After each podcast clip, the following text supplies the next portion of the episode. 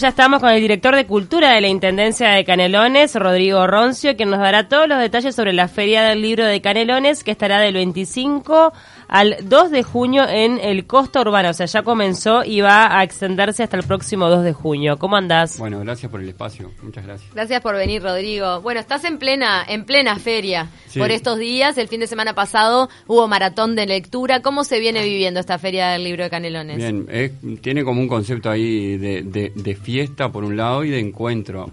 Nosotros en Canelones lo que nos proponemos es, eh, Canelones es un departamento súper diverso, porque vos tenés gente que vive en el medio del campo, en una chacra, y que tiene amor por la escritura y por la lectura, y tenés gente que vive en la zona metropolitana, yo en Ciudad de la Costa, en, en Las Piedras, y son vecinos y vecinas de Canelones que muchas veces tienen como el mismo amor que es ponerse a escribir o ponerse a leer. Y para nosotros la fiesta o la feria del libro lo vivimos como una fiesta porque como una fiesta de reencontrarnos una vez al año con objetivos eh, específicos y similares. Entonces el veterano o la veterana que vive en Montes capaz que tiene un cuento para compartir y se sienta en una mesa a charlar con un gurí de Ciudad de la Costa.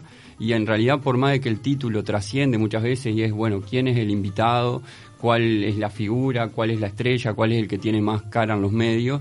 Eh, lo que nosotros siempre sacamos y pasamos raya positivamente es que ese momento de encuentro es donde trasciende, porque donde se promueve la lectura desde otro lado, donde se genera un acto de amor tan sencillo como encontrarse y leer con otro que no conocemos y compartir lo que uno siente desde lo profundo. Para nosotros eso es lo que se viene dando en cada rincón de la feria, que capaz que no está en el programa, pero siempre me gusta resaltarlo porque más allá de la programación, es, estos encuentros y todo eso lo que le da esa, es el alma. y es como el objetivo que nosotros tenemos, generar un escenario para que la gente que ama la lectura, ama escribir, ama los libros, se encuentre una vez al año y pueda compartir desde, desde, lo profundo y desde ahí multiplicarlo en el pueblo donde vive. Después podemos hablar también de las cosas hermosas que van a visitar la feria y que nos han acompañado el otro día. ¿Cuántos años lleva la Feria de Canelones y tuvo cambios de locación? Este es el segundo año a nivel departamental. Después la Intendencia apoya ferias locales en diferentes pueblos, pero viniendo desde hace tiempo con apoyos concretos, yo que sé, la feria que se hace en la Plaza de Canelones o la feria que se hace en la Plaza de Andalucía, vimos la necesidad de generar un ámbito un poco más grande. Este es el segundo año.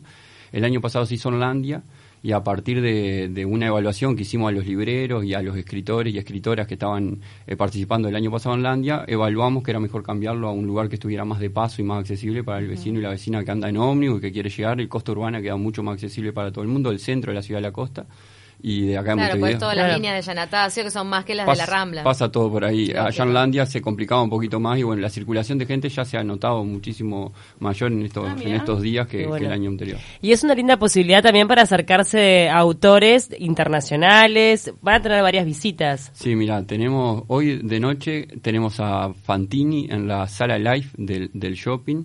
Eh, va a estar a las 19 horas dando una, una conferencia. Y el viernes tenemos a Sacheri, que fue el escritor de la novela La pregunta de tus ojos. Con, después Campanella se basó en esa novela para hacer la película El secreto de tus ojos. También está hablando de cine y literatura. Sí, porque él participó en el guion también de El secreto de tus ojos. ahí está, él participó en el guion. Y tenemos el viernes, ahí lo vamos a tener de 19 a 21 horas haciendo una charla sobre cine y literatura.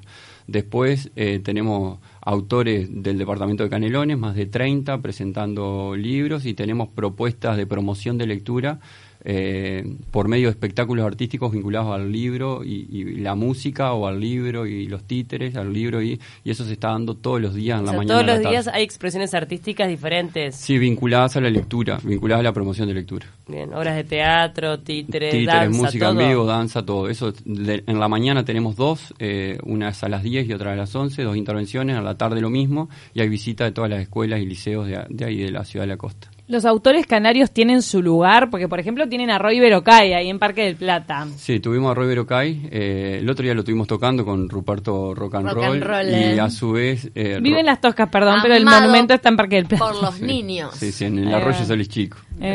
Pero Roy estuvo y también tenemos artistas canarios que no son tan de renombre como, Roy, pero como te decía recién, tenemos más de 30 que en una carpa que pusimos en la explanada del shopping que se llama Carpa Labra, eh, presentan su libro que fue editado en el 2018 o en el 2019. ¿Tiene algo el tema de Canelones de que va congregando y concentrando cada vez más artistas, ya sea músicos, escritores? ¿Hay un tema de alejarse un poco de la ciudad que Canelones te da esa posibilidad? Sí, yo, o sea, soy tan defensor de Canelones que te diría que sí y que Canelones tiene una magia hermosa. Después pasa o sea, la gente de Montevideo entra a migrar y dice, qué lindo Canelones, me quiero alejar del ruido. Y después cuando vivimos en Canelones, eh, nos pasa que vivimos en alguna ciudad y dice, bueno, nos queremos alejar del ruido y nos vamos al campo. O sea, que capaz que también es una cuestión del ser humano. eso cada vez te vas alejando Te vas alejando cada vez más, por eso mismo. Tal cual, por lo menos de esa gente que necesita como un espacio un poco más silencioso, ¿no? Me imagino a los escritores, creo que es como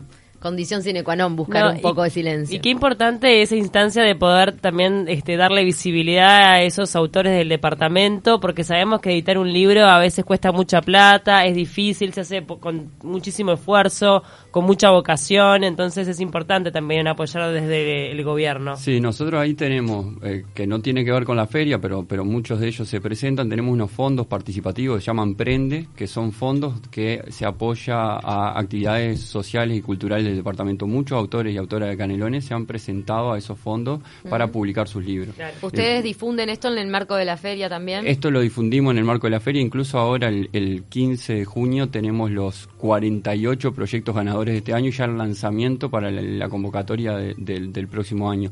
Lo, lo, que pasa ahí con los prendes es que pasaron, no sé, un, un, libro que se llama Semillas del Rincón del Colorado, donde 40 mujeres que no eran escritoras escribieron un cuento sobre la historia de su vida y la publicaron en un libro hermoso.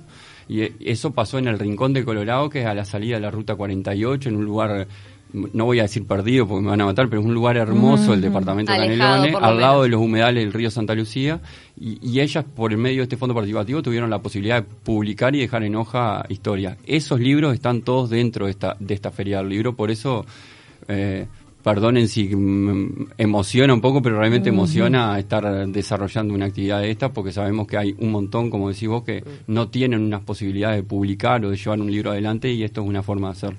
De acá hasta el fin de semana tienen tiempo para acercarse a esta feria del libro de Canelones. Recordanos cómo va a ser el cierre el 2 de junio. ¿Qué tienen previsto? El 2 de junio tenemos previsto a Gabriel Pelufo con el proyecto de tangos y milonga, de, cantante de Los Buitres.